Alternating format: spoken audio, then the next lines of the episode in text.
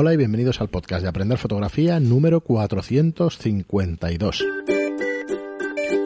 Hola, soy Fran Valverde y como siempre me acompaña Pera la Regular. Hola, ¿qué tal?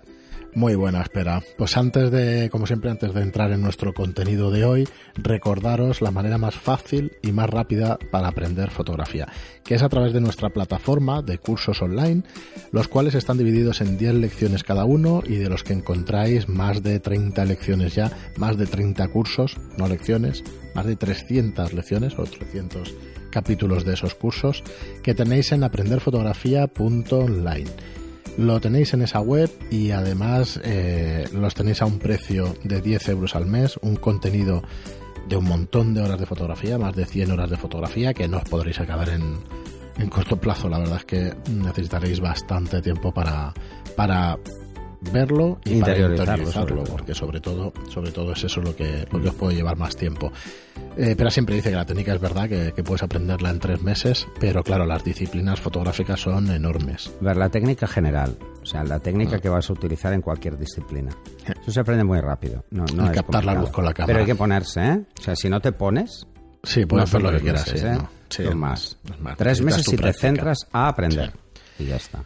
Luego, Luego está intentar. Eh, no, luego está entender otras cosas, ¿eh? Es mm. cómo gestionar la luz artificial, cómo componer mejor, ese tipo de cosas que ya, como revelar incluso, o sea, son cosas que, Qué bueno, que llevan mucho con el oficio. Y no os digo nada si queréis ser ya profesionales, pues el tema de pues, marketing, el tema de empresa, etcétera, etcétera, etcétera. Así que, bueno, ahí tenéis todo este contenido del cual vamos ampliando cada mes y que nos hacéis, podéis hacer cualquier pregunta, cualquier cualquier consulta pues directamente a través de la plataforma aprenderfotografía.online. Tenéis ahí todos los cursos, darle un vistazo y, ya nos comentaréis a ver si echáis en falta algo o si por el contrario pues os apetece apuntaros.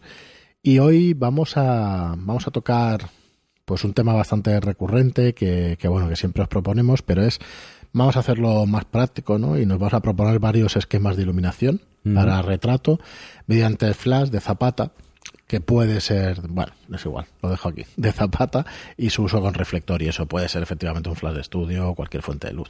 Pero bueno. Pero bueno, es la forma fácil de hacerlo. Eh, además vamos a, vamos a intentar verlos sin sacarlos de la zapata, o sea, sin sacar el flash. ¿ah? Para que veáis que se puede jugar mucho con el flash integrado y un reflector, y nada más. Integrado no, perdón, un flash de zapata externo. Integrado no, porque no lo podemos girar.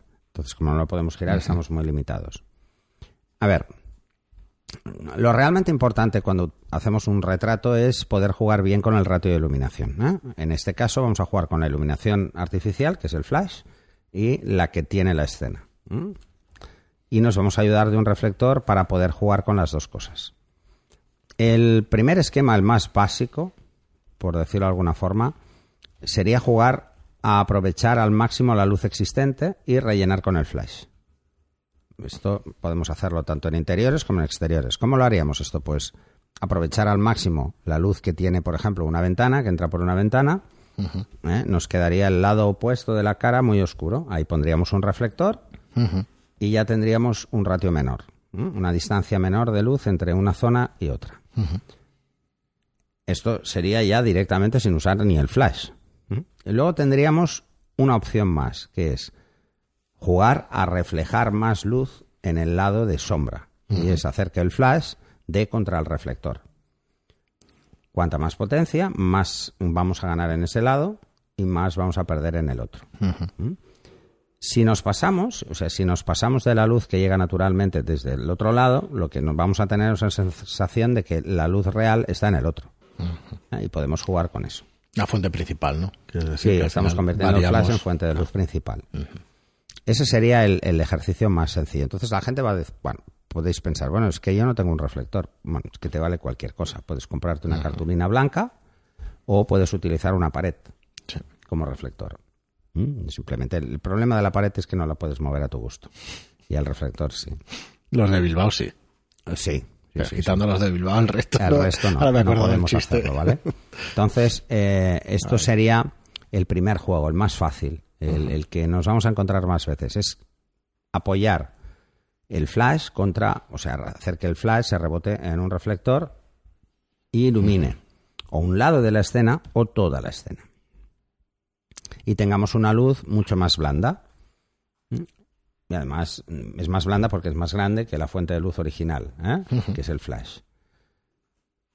Jugando con este ejemplo, hacer pues que no usamos una fuente de luz eh, natural, no la tenemos, estamos en una habitación que no hay luz, apenas hay luz. Entonces jugamos, tenemos dos opciones, o usamos directamente el flash contra la persona, con lo que debemos iluminar muy bien porque no hay nada más y entonces la ley inversa va a hacer que el fondo se vea muy oscuro, o podemos jugar con otro tipo de situaciones haciendo que el flash rebote.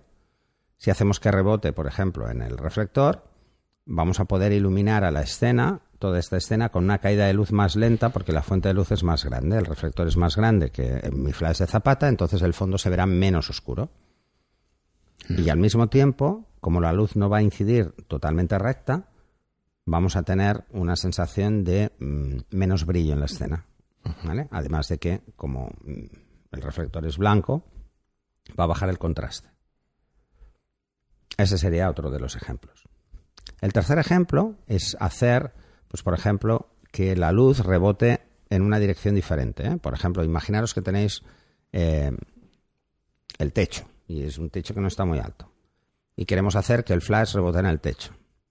¿Qué va a pasar entonces? Pues vamos a tener la parte inferior del retrato oscura, que la luz va a caer. No va a ser una sombra muy, muy oscura, porque no es el flash lo que está pegando, pero va a ser una sombra. Esa sombra va a ser bastante clara por el hecho de que el techo probablemente sea blanco. Entonces, si es blanco, tiene menos contraste y la sombra va a ser más blanda, porque también la fuente de luz es más grande. Recordar, tenemos el flash de zapata que es pequeño, pero al dar en el techo se expande como un cono y cuando cae se vuelve a expandir. Entonces es mucho más grande. Y la caída de luz es muy lenta, es muy progresiva, porque es muy grande. Pues aquí el problema es evitar esa sombra. Entonces, ¿Qué usaremos el reflector? Para ponerlo debajo. A la altura del pecho, pues lo ponemos y ya no tendremos esta sombra aquí. La luz que pegará ahí se irá hacia ahí. El ángulo en el que inclinemos el reflector nos va a hacer que sea más o menos pronunciada. Pero nunca va a haber más luz, porque la luz viene desde arriba. Nunca va a haber más luz desde abajo. Pensar siempre que la luz rebota en el mismo ángulo en el que incide sobre una superficie plana. Así que tendréis que girarla ligeramente hacia la persona. Si no, veréis que no sale nada o, hace muy poco. Eh, los siguientes ejemplos, pues, serían variaciones sobre estos dos grandes ejemplos. Bueno, estos tres, ¿eh? el jugar con la luz natural o no jugar con la luz natural, etcétera. Otra de las, de las situaciones que os podéis encontrar es que eh, lo que queráis es una imagen muy limpia. Entonces aquí incluso podríamos jugar con un segundo reflector. O sea, hacer que la luz rebote en uno. O sea, no tenemos luz día. Pues ¿cómo podemos simular la luz día? Con dos reflectores o con una pared y un reflector. Hacemos que nuestro flash dé en la fuente más pequeña. En este caso el reflector. En el reflector, parte de la luz irá hacia un lado de la cara y otra parte de la luz irá hacia la otra, el otro reflector que sería la pared. Entonces vamos a tener que poner a la persona muy cerca de esa pared. Entonces vamos a tener una sensación de que es una luz que entra por una ventana, aunque no haya ventana. Estamos simulando una luz natural que entra por una ventana cuando no existe una ventana, que tiene una caída más lenta que un flash, pero más rápida que una pared que es mucho más grande. Entonces estamos simulando realmente la luz que entra por una ventana. Em, esto parece complicado, pero es muy fácil. Es muy, muy, muy sencillo y tendréis una sensación de luz natural, muy marcada. Porque el fondo va a ser claro. No va a haber una caída de luz. No es como cuando usamos solo el flash. ¿eh? Y aunque esté la habitación a oscuras, la sensación va a ser la misma. Va a parecer que está entrando por una ventana y que nos está llenando la escena. Y variaciones hay muchas ¿eh? al respecto. ¿eh? Incluso podríamos jugar a simular una claraboya y exponer el flash mm, apuntando a un reflector que está por encima de la cabeza. Que vamos a hacer que rebote hacia arriba y caiga. Tendremos una sombra mm, no tan oscura como si fuera la de una claraboya, porque es más puntual, pero al pasar, si entrase directamente el sol, pero va a ser muy parecida. ¿eh? Vamos a poder jugar. Incluso vamos a poder jugar a hacer iluminaciones, pues em, tipo Paramount o mariposa, que es poner el reflector justo encima de la cabeza y hacer que dé el reflector arriba. ¿Mm? Para que esto funcione muy bien, lo ideal es jugar con el Fresnel del flash y hacer que se estreche el ángulo. Que sea más pequeño todavía la fuente. Para que no nos vaya nada a la cara, sino que toda la luz sea la que da en el reflector y cae. Entonces veréis la forma de la mariposa justo debajo. Si el reflector es blanco, esa mariposa estará diluida. Si es plata, tendrá más contraste, será más oscura. ¿Vale? O sea, este juego, eh, los reflectores ideales, pues es que tengáis un lado blanco y el lado, el lado contrario plata. Si podéis jugar con el contraste. Y en todas las anteriores podemos jugar con estos dos cambios. Jugar con reflector blanco o con reflector plata. Y veréis que la diferencia es importante. ¿eh? En el plata, recordar que lo que tenéis es más contraste. No altera la temperatura de color, pero da más contraste.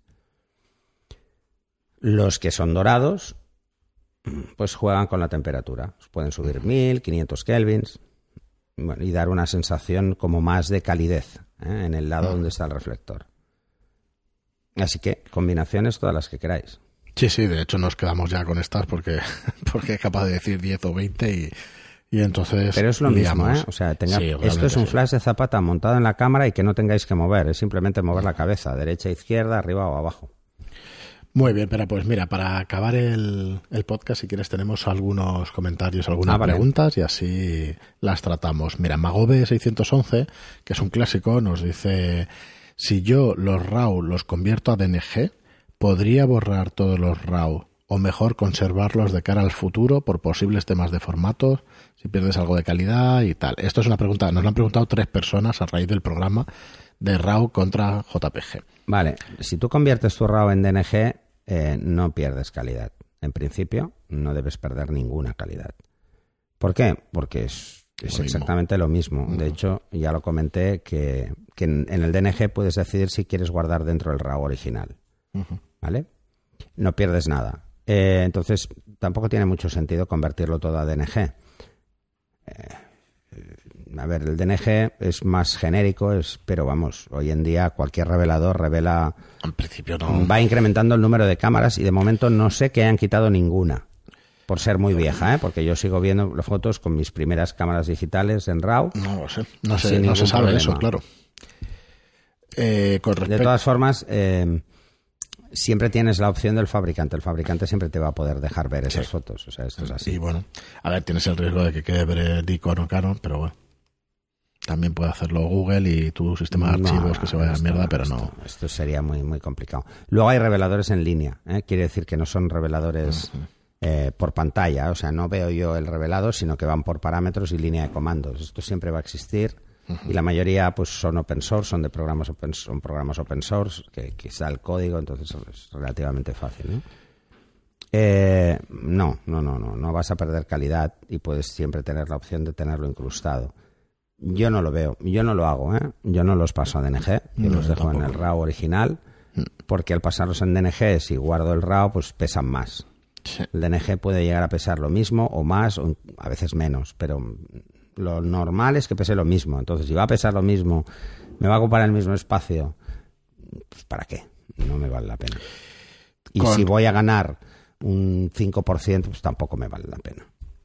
Respecto a eso, eh, otra pregunta es muy parecida, pero no es exactamente igual. Nos dice Pedro del Prado, buenas noches, enhorabuena por el programa, muy interesante como siempre. A raíz del tema que estáis planteando en este capítulo del podcast, me surge una duda. Últimamente estoy editando las fotos en Lightroom y les estoy dando un repaso también en Photoshop, de tratamiento de piel, etcétera. Y la duda que me surge es si merece la pena seguir guardando los RAW cuando al final el que utilizo es el TIFF o PSD, que en teoría no pierde calidad. Gracias. Bueno, pero es que eso depende de ti. Eh, si tú te guardas el TIFF y te guardas las capas de ese TIFF, siempre tienes el original en, la primera capa. ¿Vale? Yo esto siempre lo hago. En el caso de que perdiera el RAW, pues siempre lo tendría ahí. Pero ya revelado. ¿Cuál es el problema? Que si yo quiero re-revelarlo, porque quiero cambiar más cosas, no puedo. Ya he hecho un revelado. ¿Eh? Si yo quiero cambiar la temperatura de color, por ejemplo, por lo que sea, porque me he pasado, me he quedado corto, tendría que jugar con filtros de color. Mm, y ya es más complicado. Cuesta más hacerlo de esta forma. Yo hago lo contrario que tú. ¿eh? en ese sentido. Yo tengo mis originales y luego los TIFFs los compacto para que ocupen poco. O sea, los dejo en una sola capa y tengo el original y el resultado que he entregado al cliente. Cuando pasa un cierto tiempo, esos TIFFs los borro. Sigo conservando el original. ¿Por qué los borro? Por espacio. Porque ocupan mucho. Entonces los borro. Vienen a ocupar más que el RAW. Entonces acabo quitándomelos. Y porque luego a mí, esto va a gustos, ¿eh? A mí me gusta coger una fotografía de hace 10 años y volverla a editar. Pues cuando tengo tiempo. ¿Por qué? Por dos cosas. Una, por ver qué había hecho antes y qué haría ahora. Y ver cuál ha sido mi evolución o cuál ha sido mi aprendizaje dentro del retoque o cómo ha cambiado mi visión fotográfica.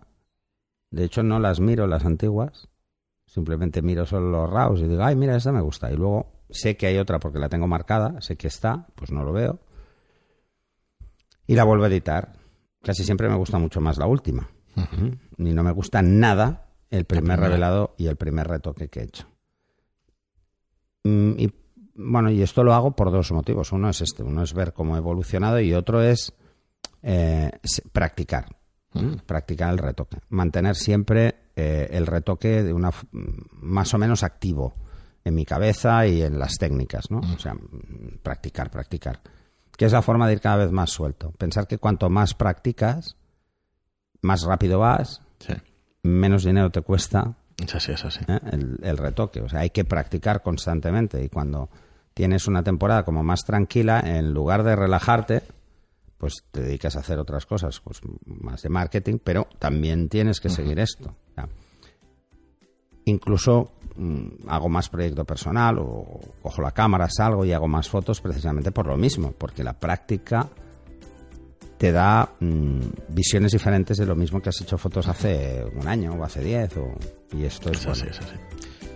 Muy bien, Pera, pues hasta aquí el programa de hoy. Muchísimas gracias a todos por vuestras preguntas, por vuestras reseñas de 5 estrellas en iTunes y por vuestros me gusta y comentarios en iBox.